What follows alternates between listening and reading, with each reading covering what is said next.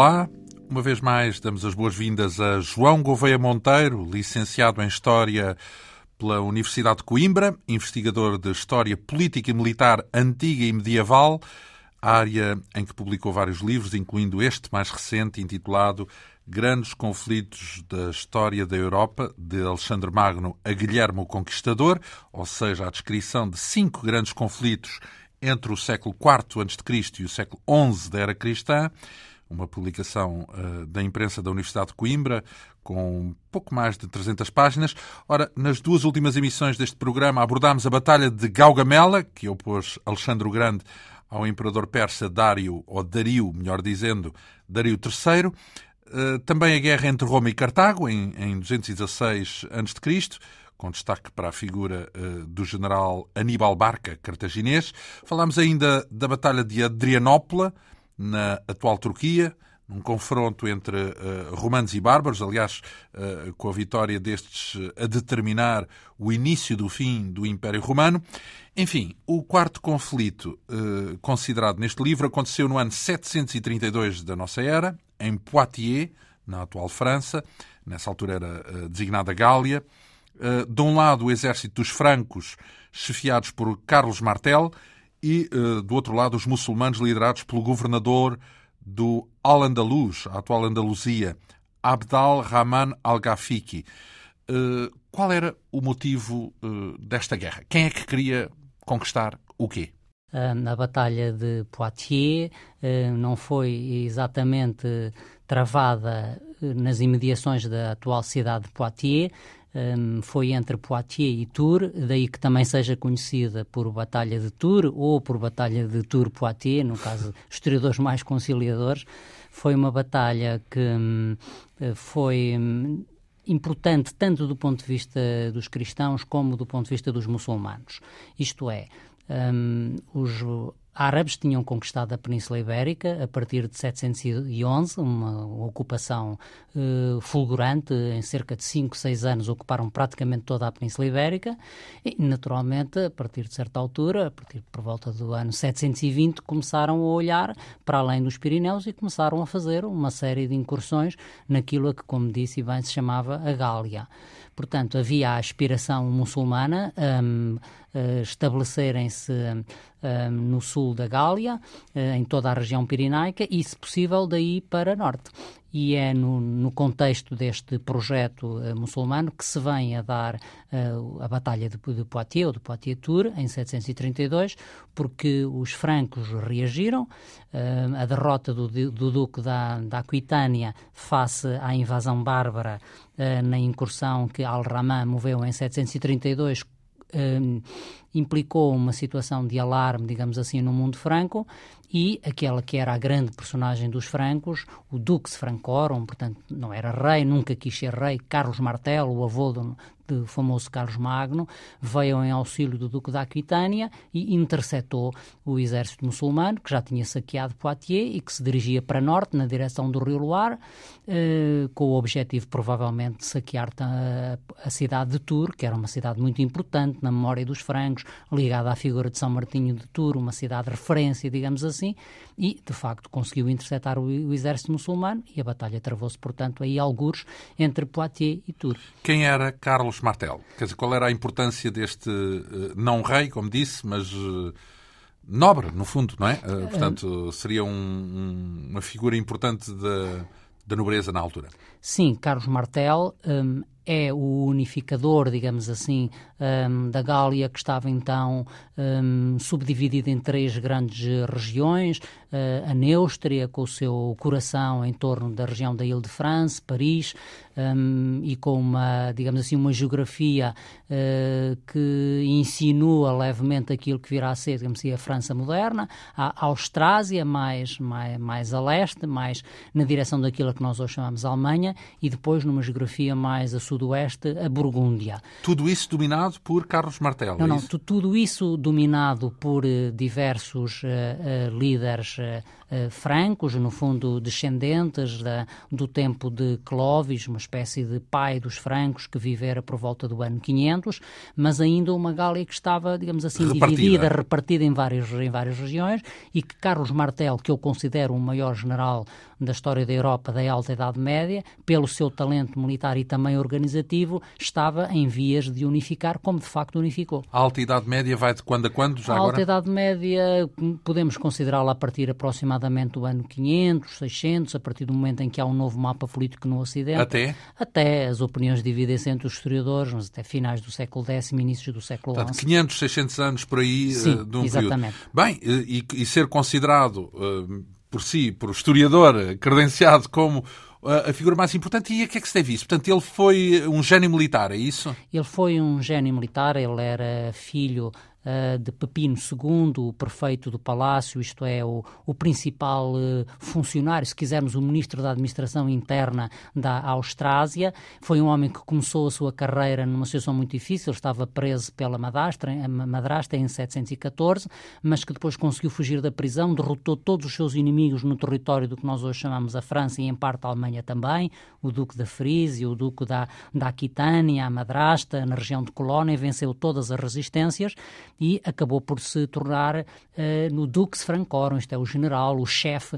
dos, dos francos, apesar de ter mantido sempre simbolicamente no poder o rei Merovingio em exercício. Uh, ele é também o primeiro da dinastia dos Carolíngios, certo? Como ele ainda não foi rei, não podemos verdadeiramente dizer isso, mas há de facto muitos historiadores que o consideram, aliás, o, o próprio, a própria designação de dinastia carolíngia provavelmente já deve alguma coisa à figura de Carolo Martel, embora nós o associemos mais um, a Carlos Magno, que é o neto. Ouvi-se falar muito dos carolíngios com o célebre best-seller, aqui há anos, de Dan Brown, uh, com a história uh, imaginada em torno uh, de, de, uma, de, uma, de uma vocação tão cristã que significava que andavam a proteger os descendentes de Cristo era mais ou menos isto. Não sei se teve a oportunidade não, de ler o não livro. Li, não li o livro. Também não era necessário, é era, era apenas uma ficção, mas uh, de, de, algum modo descrevia também o, o interesse uh, da dinastia carolíngia na defesa do cristianismo e dos uh, cristãos. Não sei se isso tem aqui alguma ponte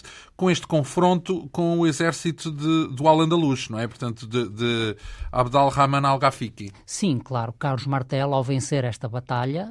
É uma cruzada na Europa, no fundo. Em é, 732. Um, é um não é bem uma cruzada, neste caso é mais... Cruzada um... dos muçulmanos que derrotada, uh, sim, derrotados. É uma, digamos, é uma jihad muçulmana para além Pirineus, que acaba, acaba mal, os muçulmanos ficam confinados à região do sul da Gália, uma região que se chamava a Septimânia, aí entre as, as atuais Narbonne e Arles, eh, mas nos anos seguintes Carlos Martel consegue mesmo exterminá-los dessa região, dessa região, em campanhas muito violentas. A própria designação Martel é um cognome que lhe foi atribuído exatamente por ter esse efeito martelo uh, nas suas campanhas militares. Então, mas o que é que apareceu implacável. primeiro, a palavra martelo ou o nome de Carlos Martel? Uh, não percebo o que é que. Carlos Martel. A palavra é... martelo deriva de Carlos Martel, é isso? Não, Ou é o contrário? Não sei se a palavra martelo, eh, no nosso português moderno, deriva de Carlos Martel, mas esta designação eh, é atribuída. Bate certo. É, bate certo, mas é intencional e é atribuída ao gênio militar de Carlos Martel e à forma implacável como ele combateu os muçulmanos depois no sul da Gália nos anos seguintes, confinando-os à Península Ibérica e preservando para a Europa, digamos assim, o seu estatuto de continente cristão. Como é que decorreu esta batalha? Quantos estavam de cada lado, digamos assim? Não é uma batalha que envolva muita gente, estamos a falar da Alta Idade Média, é uma batalha onde estariam no máximo 10 mil de cada lado, provavelmente. Então, mas isso é uma marca da Alta Idade Média? É, é ver pouca gente a combater? Uh, sim, estamos a falar de, de, sociedades com recursos demográficos muito inferiores àqueles que os romanos, por exemplo, tinham. Um, então porquê? Uh, é uma sociedade fundamentalmente rural, uh, onde as técnicas de domínio da agricultura são bastante frustras, onde, portanto, o crescimento demográfico está muito condicionado pela própria economia. Portanto, a Gália, nessa altura, e a Europa Central eram um atraso de vida, comparado com o que acontecia na Europa do Sul. Eu, como historiador da, da Idade Média, não posso dizer uma coisa dessas, mas não há dúvida... Não, tinha um desenvolvimento muito menor do que o Sul da Sim. Europa, do que a Itália, ou do que Sim, do, a Grécia, não é? Do que havia sido a o, o, Ocidente europeu no tempo dos romanos e que viria a ser mais tarde também a Europa Ocidental a partir do século XII. Para além de que não estamos a falar de exércitos permanentes, não é? Estamos a falar de uma tropa que é recrutada ad hoc para uma campanha militar, neste caso, na perspectiva dos francos, para apagar um fogo que era o, a, invasão. a, invasão. da Aquitânia por parte dos muçulmanos. Então, e quantos há de cada lado? Ia-me dizer, portanto, 15 uh, 10 mil, mil estima-se. Temos aqui um grande problema de fontes, porque não temos as fontes que tínhamos para a antiguidade, não Mas é? isso é que é irónico. É que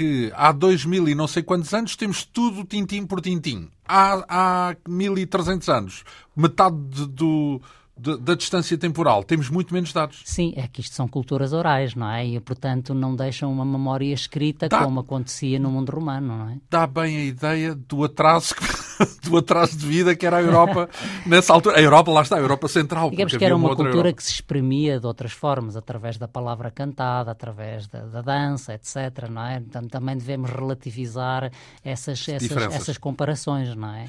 Ora bem, então, eh, estamos a falar de dois exércitos semelhantes no seu tamanho, é Dois isso? exércitos semelhantes em número de efetivos, cerca de 10 mil, talvez os muçulmanos fossem um bocadinho menos, mas apesar de tudo, dois exércitos diferentes, porque o exército muçulmano tem uma componente de cavalaria maior, estima-se que cerca de 30% de, de cavalaria, ao passo que os francos, embora tivessem cavalaria também, combateram todos a pé. Portanto, era um exército basicamente de infantaria que se dispôs no terreno, no cimo de uma colina, chegou primeiro, ocupou o terreno, dispôs-se quase como uma falange, formando em semicírculo numa parede de escudos, chamava-se isso uma parede de escudos, com os homens todos muito cerrados, juntinhos uns aos outros. A falange era a tradição antiga dos romanos, nomeadamente, uh, não é? A falange era a tradição dos gregos, a falange hoplita, que depois os romanos, de certa forma, Adaptaram. replicaram e acabaram por transformar profundamente. Então, e como é que decorreu essa batalha? Portanto, estamos a falar dos francos eh, bem entrincheirados uh, numa colina?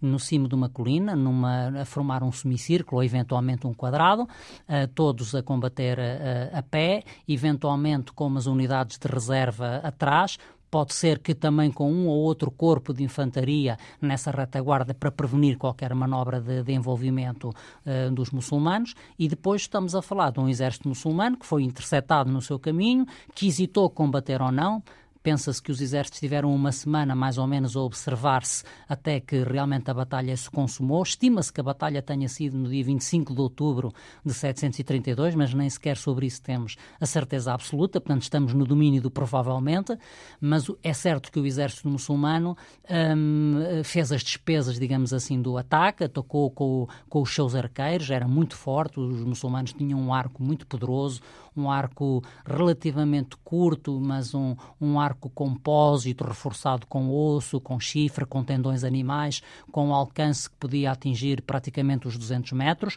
Tentaram, através do tiro com arco, desmembrar, enfim, desossar, desunir a parede de escudos dos, dos francos mas as fontes latinas e clericais, bem entendido, acentuam que os francos se mantiveram como, e esta expressão é muito interessante e emblemática, como, como um glaciar nas regiões frias, mantiveram-se imóveis como um glaciar nas regiões frias.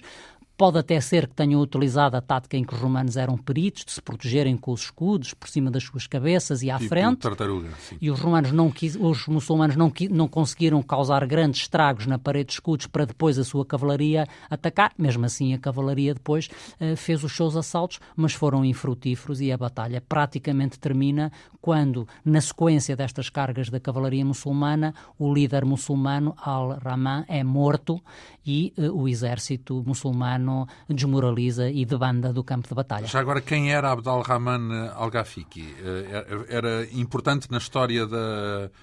Sim, teve, teve a sua importância na medida em que era o Vali, portanto era o governador do Al-Andalus e, portanto, foi renomeado pelo, pelo califa Omíada ou Omeia para, uh, para esta função. Um, já tinha penetrado na Gália e conseguido uh, submeter alguns focos de rebelião interna dentro dos próprios muçulmanos que havia na região pirinaica e, portanto, era um homem que, à partida, estaria destinado a, a, a grandes a voos. Não é? Sim. Não fosse ter morrido. Uh, o que é que aconteceu Carlos Martel depois desta vitória? Uh, Carlos Martel saboreou a vitória e depois marchou para, para o sul da França, onde os muçulmanos tinham uh, acantonado, nessa tal região da Septimânia. Uh, ali, sobretudo, houve combates ainda vivos na região de, de, de Marselha, na região de Avignon, na região de Arles, até que depois conseguiu confinar os muçulmanos à Península. Ibérica, onde depois vieram a estar até, no caso de Granada, até aos finais do século XV. Mas Granada já é uma espécie de aldeia gaulesa que fica ali a resistir. Cercada, digamos. É, praticamente nos finais do século XIII tudo o resto sussurrou. Não é? Em Portugal, por exemplo, não há essa história também só com Dom Afonso Henriques é que tem desenvolvimentos uh, da presença muçulmana em Portugal. Uh, sim, no a, território português. A reconquista cristã começa muito cedo, na região das Astúrias, porque logo por volta de, de 720, 722, a famosa Batalha de Covadonga, Pelágio, etc. Mas a reconquista portuguesa está terminada uh, em meados do século XIII, com a conquista do Algarve por Dom Afonso III em 1249, a reconquista aragonesa também e a própria reconquista castelhana com a tomada de Sevilha em 1248 fica uh, finalizada. É? Então, é? em termos estratégicos, para aquilo que foi a história da Europa, esta batalha batalha deixou que marcas, ou foi importante porquê? Foi importante porque, por um lado, permitiu a Carlos Martel cumprir o seu sonho, que era unificar a Gália e levá-la do Canal da Mancha até ao, ao, Mediterrâneo, o que não teria sido possível se os muçulmanos tivessem ficado a dominar o sul daquilo a que nós hoje chamamos a França, e foi também do ponto de vista cultural ou religioso, se quiser, porque impediu a expansão do, do Islão para, para o território da Gália. Ora bem, é, é, por isso também que merece este destaque, um livro uh, com 300 páginas e que descreve apenas cinco conflitos, o último dos quais é, é aquele que vamos abordar agora. Uh, este livro encerra com a descrição da Batalha de Hastings, uh, travada no sul de Inglaterra, no ano de 1066. Portanto, estamos aqui pouco mais de, ou pouco menos de 80 anos da fundação do Reino de Portugal, ou do reconhecimento uh, do, do, do, Reino de Portugal. Uh, nesta Batalha de Hastings, de um lado estão os normandos, chefiados por Guilherme o Conquistador, e do outro lado os anglo-saxões, uh, liderados pelo rei inglês Haroldo II. Quem foi este Guilherme o Conquistador? Este, o, o título de conquistador veio só depois desta batalha ou antes disso? Um, ele já merecia o título antes, porque era um homem que já se tinha imposto na Normandia nos anos anteriores, uh, mas de facto esta foi a, a principal pluma no, no chapéu de, de, Guilherme e é ela que, a que todos associam o, o título do, do conquistador. Então, esta é uma grande quem, batalha. Quem é que cria o quê? Nesta batalha? Bom, os, simplificando, os normandos queriam conquistar a Inglaterra e os ingleses queriam que os normandos não conseguissem Digamos, esse normandos, hoje franceses, uh, daquilo que... Sim, verdadeiramente os normandos até são de origem escandinava, porque de facto a Normandia é um território que resulta uh, das invasões vikings que assolaram a Inglaterra e também assolaram a França no século VIII, no século IX uh, e no século X, até um ponto em que o rei carolíngio se não me engano, Carlos III, eh, saturado das incursões dos normandos, dos homens do norte, Nordmen significa isso, portanto, os vikings, eh, os homens, os escandinavos, digamos assim, eh, sobre a fachada atlântica da, da Gália, lhes cedeu um território que se chamava antigamente Armórica, para os normandos se estabelecerem, deixarem de fazer incursões pela Gália e poderem até servir de tampão em relação a outras incursões vikings. Foi assim que nasceu, em 911, a Normandia. Ora bem, mas uh, o que é estranho é porque é que os vikings que vêm do norte uh, uh, chegam primeiro ao, a, a, a, um território mais a sul antes de voltarem outra vez para norte, para a Inglaterra, digamos assim? Não, os vikings atacaram a Inglaterra uh, desde muito antes de 911, portanto já... Nunca tinham era conseguido conquistar a Inglaterra? Eles começam, eles, eles conquistaram de facto a Inglaterra. A Inglaterra foi conquistada pelos dinamarqueses em 1013, mas os vikings já assolavam a Inglaterra, tanto noruegueses uh, aí por esses territórios de, das Ilhas Shetland, das Orkney, uh, como os dinamarqueses que vinham pronto, da Jutlândia, não é? Portanto, na atual, na atual Dinamarca, não é? Um, já atacavam um, a Inglaterra, as costas da Inglaterra, desde os finais do século VIII. É? Pelo lado dos uh, normandos uh, está uh, Guilherme o Conquistador e do outro lado Haroldo II. Eh, quem são cada um destes homens? Quem é Guilherme o Conquistador? Já, já, já, já falámos aqui de, dessa, desse hábito. Do outro lado está Haroldo II. O que é que podemos dizer de Haroldo? Uh, Haroldo II é um rei de Inglaterra que tinha sido entronizado havia muito pouco tempo. Ele uh, tinha subido ao trono de Inglaterra em janeiro, em 6 de janeiro de 1066, portanto era um rei ainda pintado fresco, digamos assim, uh, mas era um rei, até por isso, numa posição politicamente algo frágil. Um, as fontes normandas de que nós dispomos para esta grande batalha, que é de facto a maior batalha de toda a história medieval europeia, dizem-nos que o rei um, inglês anterior Uh, Eduardo Confessor, assim se chamava, o homem que foi sepultado em Westminster e que, aliás, construiu a abadia do Westminster, que tinha prometido uh, o trono de Inglaterra a Guilherme da Normandia. Eduardo o Confessor era um homem que tinha vivido com os pais no exílio na Normandia durante muitos anos e que depois veio acabar por ser rei de Inglaterra, mas era um homem muito mais ligado afetivamente e culturalmente até à Normandia do que à Inglaterra. Fez ainda assim um longo consulado de quase 24 anos em Inglaterra, mas uh, é possível que tenha prometido que à sua morte o trono de Inglaterra passaria para Guilherme da Normandia, de quem aliás ainda era vagamente parente, de forma que quando Eduardo o Confessor morre em princípios de janeiro de 1066 e os grandes de Inglaterra Uh, entregam o trono de Inglaterra não a Guilherme da Normandia, que estava nessa expectativa, mas a Haroldo Godwinson, que é um grande aristocrata inglês, um homem que era conde do Essex e que tinha, portanto, o principal título da nobreza inglesa a seguir ao rei, uh, Guilherme da Normandia reage com violência. Fica ofendido. Uh, sim, exatamente. E era um grande conquistador, um homem que já tinha alargado substancialmente o território que tinha uh, herdado dos seus antepassados vikings, esse território que há pouco descrevemos, uh, que nós continuamos hoje a chamar a Normandia, e mobiliza uma frota com cerca de 450 a 600 navios, com 5 a 10 mil homens, atravessa com muita dificuldade o Canal da Mancha. Ele esteve praticamente de princípios de agosto até finais de setembro para conseguir fazer uma viagem de 10 ou 12 horas, que era a travessia do Canal da Mancha. Mas que tem sido assim uma constante ao longo da história, porque esse, o Canal da Mancha é um é um barbicacho, digamos assim, genericamente. Os próprios aliados, quando quiseram atravessar em sentido contrário, se não fosse haver praias rasas na Segunda Guerra Mundial, tinham tido, teriam tido muita dificuldade, como tinham. Os alemães também nunca se atreveram na Segunda Guerra. Enfim, há, ou seja, há uma Sim. tradição de grandes dificuldades e de um clima também terrível uh, no, no, Canal da Mancha. É verdade. Aliás, esta foi a última vez que a Inglaterra foi conquistada na sua história, não é? Já tinha sido conquistada a Bretanha Celta pelos romanos, depois os anglo-saxões conquistaram a Bretanha, dando o nome que nós lhe atribuímos hoje, Angleterra, terra dos anglos. Depois os dinamarqueses conquistaram a Inglaterra aos anglo-saxões e agora os normandos pela última vez. Mas depois disso ninguém mais conseguiu conquistar a Inglaterra. A invencível armada falhou, em Napoleão, boa parte por causa do canal, pelos vistos, não é? Em boa parte por causa do canal. Todos lembramos aquelas imagens célebres de Winston Churchill com os seus binóculos nos rochedos brancos do sudeste de Dover a observar a famosa Battle of Britain durante a Segunda Guerra Mundial, em que os alemães também falharam. Sim, e aliás a própria invasão da Normandia uh, também uh, teve vários contratempos e teve grandes dificuldades, por, mais uma vez, por causa do mau tempo, em pleno verão, porque se há, coisa, se há coisa que está garantida no verão inglês é o mau tempo é no canal.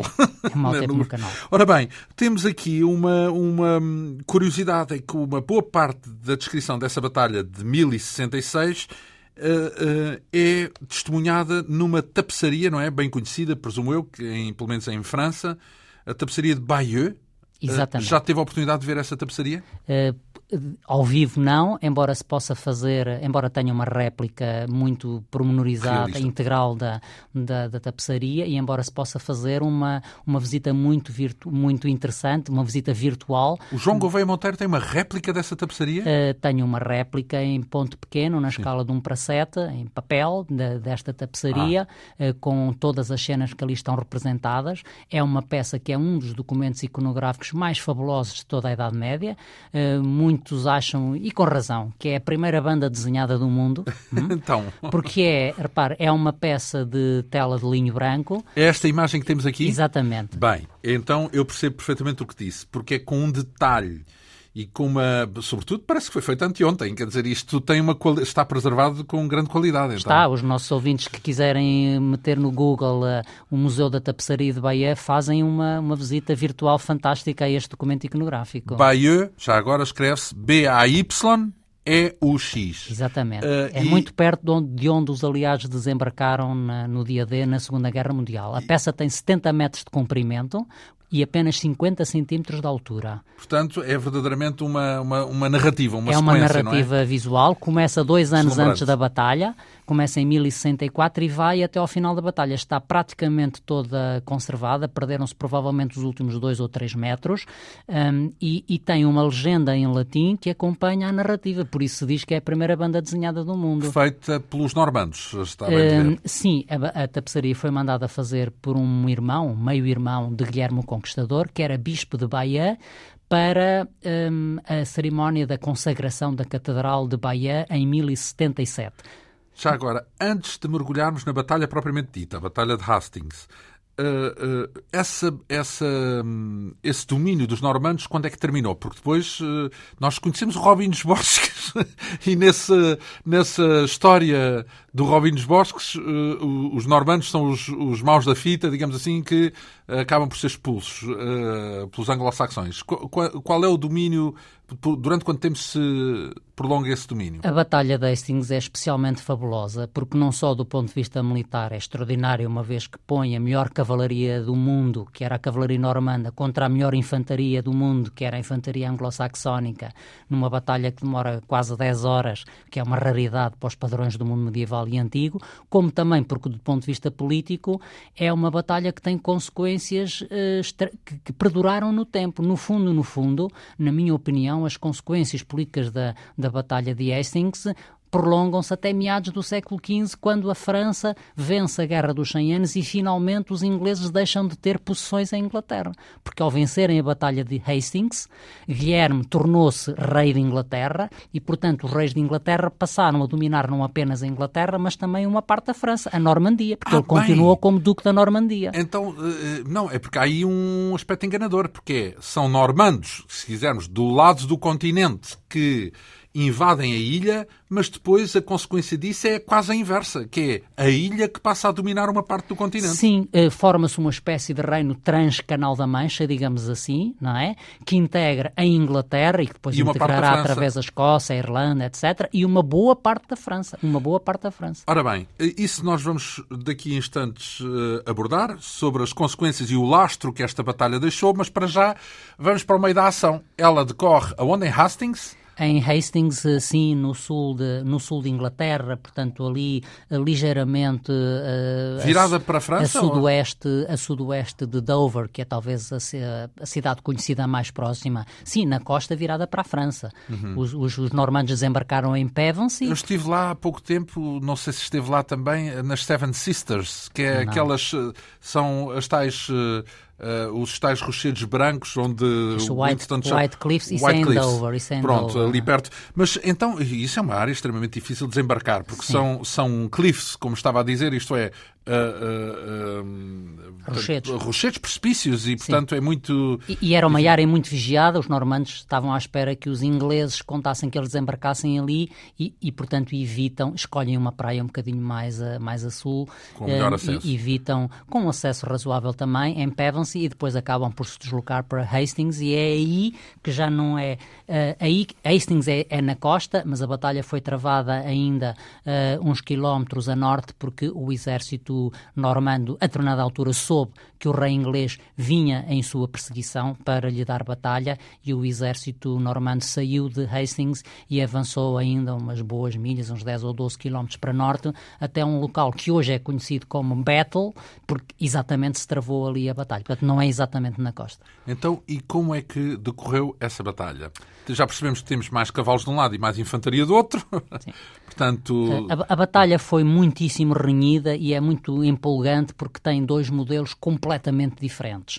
Uh, o exército inglês era um exército que tinha a vantagem, digamos assim, de, de jogar em casa, tinha também uma certa superioridade numérica, estamos a falar à volta de 10 mil homens, provavelmente, uh, mas tinha duas grandes desvantagens. Uma era uh, dispor fundamentalmente de uma infantaria forte, mas ser um exército muito fraco em, na componente de tiro, por exemplo.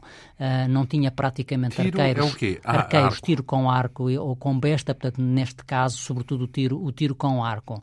É preciso dizer que o exército inglês, poucos dias antes, tinha travado com este mesmo rei e grande parte dos homens que combateram em Hastings uma outra batalha, a 25 de setembro, portanto, umas três semanas antes, aproximadamente, nem tanto, no norte de Inglaterra, na região de York, contra o rei norueguês Harald Hardrada, que as sagas, os relatos épicos escandinavos relatam como o maior guerreiro debaixo do sol, que tinha invadido a Inglaterra com um irmão desavindo do, do rei de Inglaterra, chamado Tostig, e em Stamford Bridge, não confundir com, com o, campo de futebol do Chelsea, do Chelsea é? em Stamford Bridge, lá em cima, ao pé de, ao pé de York, na costa uh, leste inglesa, mas no nordeste, a 25 de setembro, o rei Harold Godwinson já tinha sido obrigado a apagar um primeiro fogo que foi exatamente a invasão norueguesa Mas que o deixou debilitado, é isso, esse ah, confronto? Bom, para, para lá chegar, ele fez uma marcha forçada, a corta-mato, digamos assim, com o seu exército cerca de 300 km,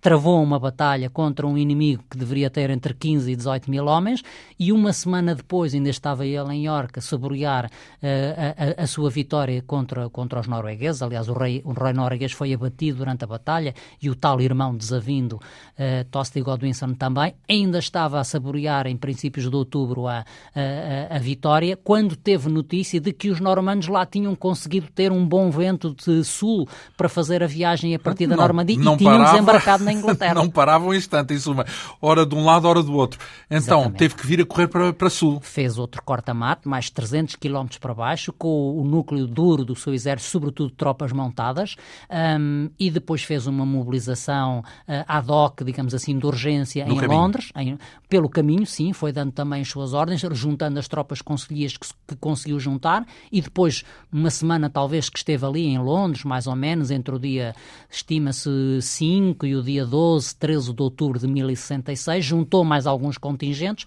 e decidiu tentar Uh, rumar à costa para surpreender os normandos, como tinha sido capaz de surpreender lá no norte o exército norueguês. E surpreendeu? Uh, não surpreendeu, porque sabemos que, até pela tapeçaria de Bahia, embora também por outras fontes, que os normandos tinham um sistema de recolha de informação suficientemente ágil que lhes permitiu ter notícia de que os ingleses vinham sobre eles, então eles deixaram a costa e marcharam na direção de Londres e os dois exércitos encontraram-se no local que hoje se chama Battle. Mas o curioso é que estamos a falar os ingleses por, com Haroldo uh, a cavalo e os outros sobretudo a pé, não é verdade? Ora bem... Uh, não, não, não é assim. Quer então... dizer, a marcha a corta-mato em grande medida teve que se fazer a cavalo, mas eh, na Batalha de Hastings, quem combate a pé são os ingleses, combatem todos a pé, portanto, mesmo a cavalaria que tinham foi mandada desmontar por razões táticas para formar uma parede de escudos, como vimos há bocadinho que os francos tinham formado em Poitiers também. Portanto, uma falange. Eh, Sim, digamos Mais assim, uma, uma, uma falange. Uh, combatem todos a pé. Eles tinham uma guarda real que os dinamarqueses, quando conquistaram a Inglaterra, tinham levado para a Inglaterra, os chamados House Carls, homens que manejavam um machado de duas mãos, um machado comprido de duas mãos, que se dizia que eram capazes de cortar a cabeça de um cavalo de um só golpe ou de rachar um homem ao meio de uma forma absolutamente simétrica. Portanto, era uma tropa de infantaria, mas uma tropa muito bem preparada. Do outro lado, os normandos não seriam talvez 10 mil, seriam entre 5 e 10, não seriam 10 mil, seriam entre 5 e 10 mil no máximo, mas tinham um exército, digamos, mais eclético, porque tinham infantaria, tinham excelente cavalaria, tinham arqueiros, então, tinham uma tropa mais completa. Agora, na altura, não deveria ser óbvio aos olhos dos ingleses, de Haroldo, que eh, homens a pé jamais conseguiriam vencer homens a cavalo? Uh, Porque Vamos... o cavalo, cavalaria, são tanques, digamos assim. Uh, são os tanques da época. Acabámos, uh... de, acabámos de ver o caso da Batalha de Poitiers, em que a infantaria franca venceu a cavalaria muçulmana, não é? Embora a cavalaria uh, na Idade Média esteja associada a uma tradição de grande superioridade, isso acontece sobretudo a partir dos finais do século XI, século XII, também com o movimento das cruzadas, com a generalização dos estribos, com a generalização das celas altas, etc. Portanto, neste momento, Harold Godwinson não tinha razões para pensar que, que com uma tropa de infantaria não podia uh, dar conta do recado. Pelo menos empatar, e é que a ele bastava-lhe empatar. Guilherme é que tinha necessidade imperiosa de vencer esta Mas batalha. O, o que é que é um empate? Um empate é, é uma. É, fica tudo na mesma? É ninguém, um, ninguém é um, se retira? Uh, ou convivem. É, é, uma situação em que um dos exércitos pode até ficar dono do campo de batalha, mas não infligiu uma, uma, uma derrota definitiva ao adversário. Digamos adversário que implica um acordo mais ou menos uh, benéfico em partes iguais para ambas as partes. Um Será isso tácito, um empate? Significaria, que significaria obrigar os normandos a ficar acantonados no sul de Inglaterra no inverno. A batalha já é em outubro. Os normandos fizeram uma viagem, arriscaram uma viagem, embora tentassem uh, viajar para a Inglaterra desde princípios de agosto, só conseguem viajar em finais de setembro, mas depois não podiam arriscar ficar ali encurralados no sul de Inglaterra durante o, o famoso inverno inglês. Portanto, precisavam de, de ganhar a Batalha de Hastings e precisavam de, de matar Harold Godwinson no campo de batalha qualquer outro resultado seria um empate e uma vitória não do, podiam do deixar inglês. vivo, portanto. Não podiam deixar vivo. Harold já era rei, não precisava de, de, de derrotar os, os, normandos. Se os derrotasse, melhor, mas se os deixasse ali sozinhos, encurralados, sem perspectivas, era o suficiente. Era o, suficiente. Uh, o que é que... Lembro-me do programa uh, anterior em que Aníbal Barca não vai para Roma, fica ali um pouco retido e depois acaba por não ficar... Depois tem que se retirar e depois Exatamente. é isso que não aconteceu em Hastings, não é? Ora, é, foi é... mais decisivo esse confronto confronto. Então vamos lá ao confronto em si. Então temos uh, do lado uh, dos normandos uh, que invadem a tal a cavalaria, uma força de cavalaria importante. E também infantaria e também tropas de arqueiros, muitos Portanto, arqueiros. diversificado, no fundo. Muito eclético, sim. e completo. do lado, sobretudo, o domínio da infantaria do lado inglês. Do lado inglês só temos infantaria. A tapeçaria de Bahia retrata dezenas de arqueiros normandos e só retrata um único uh, arqueiro do lado inglês. E arqueiro não é infantaria, é o quê? É artilharia, é isso? Neste caso é, é infantaria, uh, digamos assim, também não, não temos ainda a divisão em armas que temos hoje na, na guerra moderna, a infantaria, cavalaria, Então, artilharia. e como é que decorreu a batalha?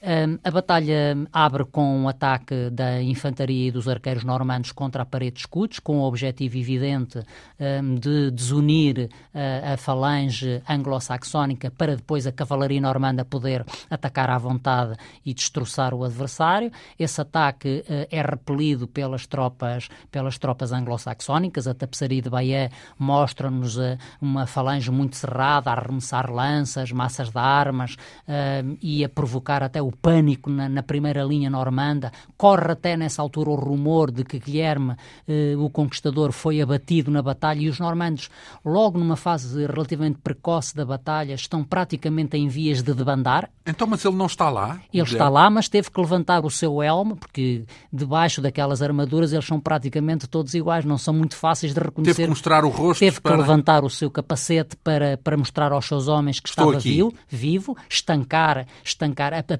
tapeçaria mostra mesmo essa cena, estancar a fuga, juntamente com o seu irmão, o, o bispo de Bahia, reorganizar a sua tropa e depois, durante as horas seguintes, foram-se multiplicando os ataques da cavalaria eh, normanda contra a parede de escudos anglo-saxónica, foram fazendo, muito provavelmente, aquilo a que nós chamamos umas retiradas simuladas, umas fugas simuladas.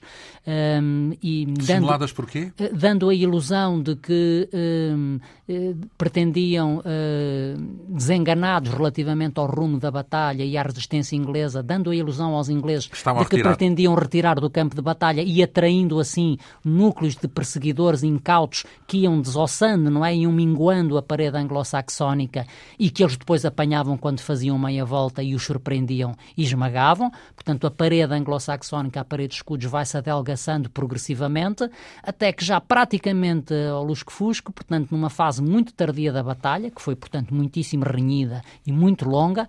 Guilherme faz um último esforço porque precisa de vencer, manda os seus arqueiros de novo para a linha da frente, manda-os fazer o tiro mergulhante com os arqueiros a atirar para cima, para o céu, fazendo subir muito as suas flechas. Para de cima para baixo, na para vertical. que elas caíssem com toda a força depois no que restava da parede de escudos anglo-saxónica. Nesse movimento, provavelmente, o rei anglo-saxónico é abatido com uma flecha num olho. Isto está também documentado pela Haroldo, pela, Haroldo Godwinson, pela tapeçaria.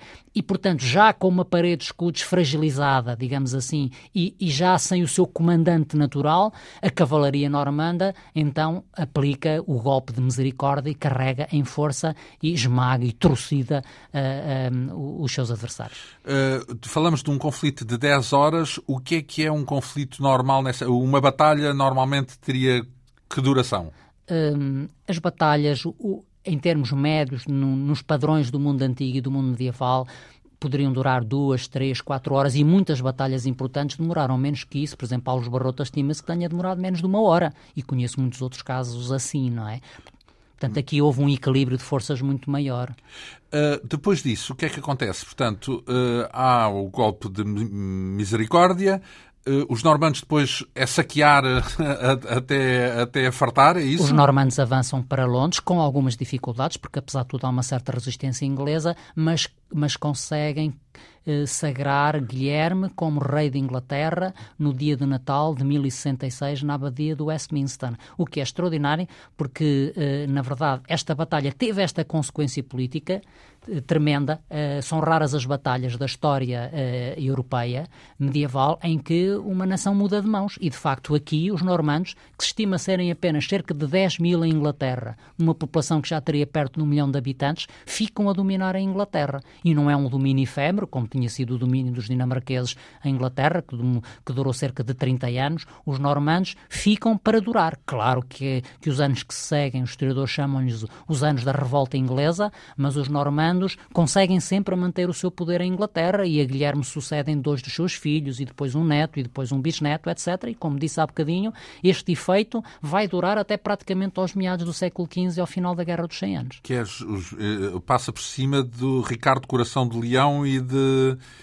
e do Robin dos Bosques, da época do Robin dos Bosques. O, Ricardo Coração de Leão é, é, é filho de, de, Henrique II e de, e de Leonor da Aquitânia e este Henrique II não é mais do que um dos descendentes de Guilherme da Normandia. Se não me engano, é um bisneto de Guilherme da Normandia que vem a ser rei de Inglaterra também, como seu bisavô. Eh, os invasores, eh, não, não havia aí o problema da língua, de dominarem um país que tem outra língua, porque na altura imagino que já havia duas línguas, Sim, não? é uma questão muito pertinente. Uh, simplesmente esta batalha teve também esse nível de consequências. Encheu a Inglaterra de castelos, não havia praticamente castelos privados em Inglaterra, para os normandos se protegerem da revolta inglesa e, do ponto de vista cultural, teve implicações enormes. Portanto, o inglês praticamente deixa de ser falado como língua da cultura e da administração. É o francês e o latim, mas sobretudo o francês, que ocupa uh, o espaço anteriormente ocupado pelo inglês como língua das elites cultas em Inglaterra. E que vem quase até o século XX, não é? Porque a Antena 2 esteve uh, numa entrevista com o atual diretor do Palácio da Ajuda e que estudou a vida da Rainha Dona Amélia, que dizia que justamente que a língua francesa era, uh, e, e, no tempo de Filipa de Lancastre, por exemplo, Sim. que é também oriunda da Inglaterra, que a língua francesa era o mais natural, era aquilo que se falava em Inglaterra durante muitos anos. Ah, depois o anglo-normando, não é? Porque nós temos aqui é uma fusão depois das tradições insulares com as tradições continentais, não é? Uh, mas o, o, inglês continuou sempre a ser falado como linguagem da população comum, sobretudo nas zonas rurais, etc, não é? Mas a língua da cultura foi o francês e foi o latim, e a maior parte dos reis, inglês, dos reis de Inglaterra que se seguiram a Guilherme falavam muito mais francês do que inglês. Alguns deles não falariam sequer inglês praticamente nada de inglês, não é? Uh, o que é que tem, o que, qual é a ligação que faz, uh, pergunto-me agora, já do ponto de vista do historiador mais interessado na história medieval e na história antiga, qual é a leitura, quer dizer, qual é o lastro que esses episódios deixam no mundo de hoje? O que é que nós podíamos esperar de diferente se o resultado das batalhas tivesse sido diferente? Uh, pensando em Hastings, encontramos uh, uh, muita coisa, não é? acabamos de falar dos aspectos relacionados com a língua, mas, sobretudo, os historiadores têm acentuado esta, um, digamos, esta fusão entre as tradições políticas, económicas, culturais, insulares e continentais, que muitos consideram estar, por exemplo, na origem da common law inglesa, do, do parlamentarismo, do governo representativo, common etc. law, é? a lei comum, é isso? Sim, a lei comum, enfim, não sou especialista da história do direito, mas a lei que era definida nos tribunais comuns quando não havia jurisprudência que permitisse decidir um, um determinado caso, não é? Portanto, esta ligação de um rei conquistador e de uma nobreza que passa a tomar conta da Inglaterra, repare que estima-se que 50% da nobreza inglesa tenha morrido em Hastings. Estima-se, por um levantamento de, de, um cadastro de propriedades muito rigoroso que Guilherme o Conquistador mandou fazer em 1087, conhecido como o Domesday Book, um, a propriedade tenha sido profundamente alterada, portanto, os, os, os, proprietários de terra ingleses em 1087 teriam apenas 5,5% de, de, todas as propriedades que existiam em Inglaterra. Metade das propriedades estava na, nas mãos dos normandos, não é? Muitas famílias tiveram que recomprar as suas próprias terras aos, aos conquistadores normandos, não é? Portanto, esta, esta mistura de uma realeza conquistadora eh, com uma nova nobreza que surge em Inglaterra, que é esta nobreza de matriz continental normanda, por um lado, com as tradições dos tribunais anglo-saxónicos, das leis anglo-saxónicas, do funcionamento uh, das instituições económicas anglo-saxónicas, criou aqui o tal reino transcanal da Mancha, que, uh, que, podemos dizer que era muito superior à, à, suma das, duas, das suas duas partes, não é? E transformou estas duas grandes potências, que eram as maiores potências políticas e militares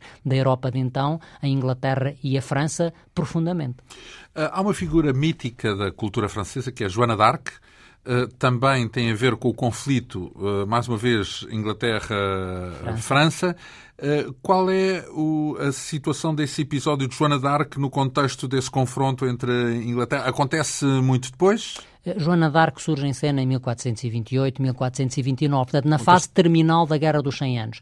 É muito importante no sentido de dar ânimo ao exército francês no seu último esforço para expulsar os, os, os, ingleses da França, não é? De certa maneira, ela tem um efeito muito mais psicológico do que militar. Tornou-se um símbolo da resistência francesa contra a ocupação inglesa que data exatamente da Batalha de Hastings. Então, mas há aqui uma grande ironia. Tudo isto está recheado de ironias, porque falamos de um povo povo que vivia no continente, em, na Normandia francesa, se quisermos, Sim. que invade as ilhas, derrota os ingleses, passa a criar um país de um lado e do outro do Canal da Mancha, e depois temos, passado uns séculos, a reação dos franceses, chamamos aqueles que, aqueles que ficaram, que, ficaram que querem expulsar já não os ingleses, mas sim os normandos que começaram por ser franceses, digamos assim. Querem expulsar os ingleses que resultam da, da da extensão da Normandia e, de, e, de, e, do percurso próprio de todas a da, da, monarquia inglesa, desde esta dinastia normanda, depois a dinastia Plantageneta, a dinastia quase, Lancaster. Quase, uh, Leva-me a pensar que foi tudo uma questão de poder, vá lá, do feudal, que é, eu, uh, não, não era questão de ser normando ou ser inglês, ser de um lado ou ser do outro, é a questão do eu mando aqui e tu não mandas. Também era porque uma das coisas que, que os reis de França exigiam aos reis de Inglaterra e que esteve na origem da Guerra dos 100 Anos, em 1337, foi obrigarem, obrigarem os reis de França obrigarem os reis de Inglaterra a jurarem fidelidade e a prestarem homenagem vassálica aos reis de França pelos territórios que possuíam em França, não é? E os reis de Inglaterra não gostavam de fazer isso, o que é natural, e os reis franceses queriam obrigá-los a isso para que, pelo menos no que diz respeito ao território de que hoje chamamos a França, eh, ficasse claro que o domínio concreto dos ingleses sobre aqueles territórios não significava uma subordinação política do rei de França e isso teve também entre as causas da Guerra dos 100 Anos a partir de 1337. Uh, vamos lembrar, no grosso modo, o que é, que é a Guerra dos 100 Anos e o, e o efeito que ela teve na história da Europa. Portanto, foi uma guerra que opôs uh, França e Inglaterra uh, e que teve como consequência... Tem como balizas 1337-1453, portanto são 116 anos, embora isto iluda um bocadinho as pessoas, são muito mais os períodos de paz do que os períodos de guerra. no fundo, foi uma disputa pelo Ducado da Aquitânia, portanto, pelaquela região de, de Bordeus, portanto, a região do sudoeste da França, que o rei francês quis confiscar, digamos assim, exatamente para começar a, a ser dono em, em, todos os sentidos um, de, de, tudo aquilo a que nós hoje chamamos a França, portanto, no fundo, anular um, a detenção de propriedade em França por parte dos monarcas ingleses, mas escolheu uma altura má, porque a Inglaterra tinha desenvolvido uma tática militar revolucionária, que tinha apreendido e sedimentado nas suas guerras com Gales e com Escócia nos finais do século XIII e nos inícios do século XIV. Quem viu o filme do Mel Gibson, o Braveheart, exatamente passado nessa altura e nessa circunstância, e a Inglaterra consegue, graças a esse modelo tático e com um grande rei, Eduardo III, vencer grande parte das primeiras batalhas, das grandes primeiras batalhas da Guerra dos 100 Anos. Depois Henrique V, que, que, que também mereceu a atenção de Shakespeare, que lhe dedicou uma das suas grandes peças, chamada exatamente Henrique V, na Batalha da Azincourt em 1415 e sempre com a mesma receita militar, que será a receita que depois teremos aqui também na Península Ibérica, inclusivamente em Alves Barrota, ainda consegue uh, vencer os franceses. Em 1420 até é assinado um tratado, que é o Tratado de Troyes, entre a França e a Inglaterra, que de certa maneira já pronuncia quase a união dinástica entre a Inglaterra e a França, e depois nos últimos 20, 30 anos, até 1453, a França consegue uh, fazer a reviravolta na guerra, muito à conta do tal efeito psicológico Joana d'Arc, mas também do desenvolvimento do primeiro exército profissional que existiu na Europa depois dos romanos e do desenvolvimento de uma artilharia pirobalística muito poderosa. Então, mas vamos lá ver, quando falamos dos ingleses, nessas, nesse historial, não só na Guerra dos Centes, mas antes mesmo, uh, uh, no conflito que opôs as forças de um lado e do outro do canal, uh, são, no fim de contas, todos entre aspas, franceses, porque os ingleses de que estamos a falar são descendentes dos normandos que foram da Normandia, do lado francês, para as Ilhas Inglesas e derrotaram o rei inglês. Portanto, quando falamos de ingleses, é, é, é, um termo relativo, são, são descendentes dos normandos. Sim, eu hoje, quando olho para um inglês, ainda no outro dia disse isso no, no, numa palestra, de facto vejo o rosto de um saxão com o cabelo de um dinamarquês, uh, se olhar para os pés, se calhar vejo as sandálias de um romano. Digamos não é? que os ingleses acabaram com Haroldo.